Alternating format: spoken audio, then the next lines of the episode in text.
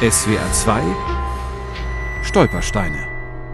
Villingen, Herdstraße 18. Hier wohnte Berthold Haberer, Jahrgang 1882. Deportation 1940 nach Gürs. Tod 1942. Berthold Haberer ist ein stiller, zurückgezogen lebender Mann. Auf der Nase eine runde Nickelbrille, scheue, aber kluge Augen. Ein eher unscheinbarer Mensch. Wegen einer Rückgratverkrümmung hat er nicht am Ersten Weltkrieg teilnehmen dürfen. Das quält ihn lange. Mit seiner Frau Georgine und seinem Sohn Josef lebt Berthold in engsten Verhältnissen. Sein karges Gehalt als niederer Finanzbeamter hält die Familie gerade so über Wasser.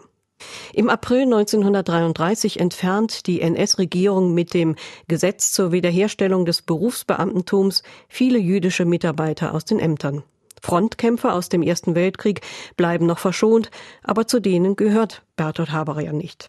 Friedrich Engelke vom Verein Pro Stolpersteine Villingen-Schwenningen. Nach 1933 hält er sich nur mit Nebentätigkeiten über Wasser, bekommt eine reduzierte kleine Pension. Seine Frau versucht sich hier in Villingen selbstständig zu machen, was ihr nicht gelingt, denn beim Juden kauft man nichts, also auch sie, gelernte Näherin, kann das, was sie selber fertigt, nicht verkaufen. Und so bleibt den Haberers nur noch zwei Pflegekinder anzunehmen und mit Hilfe der Entlohnung dafür zu überleben.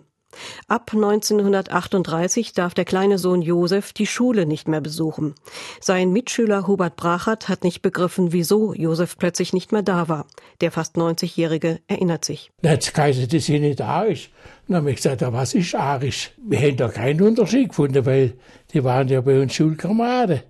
Dann wurde es geheißen, sie kommen weg, dann haben wir geheißen, sie kommen in Ferien. Habe ich gesagt, wieso, sie haben doch noch keine Ferien, wie kommen die weg? Das hätten wir uns gar nicht so erklären können oder nicht gesagt. Die haben schon gewusst, was ist.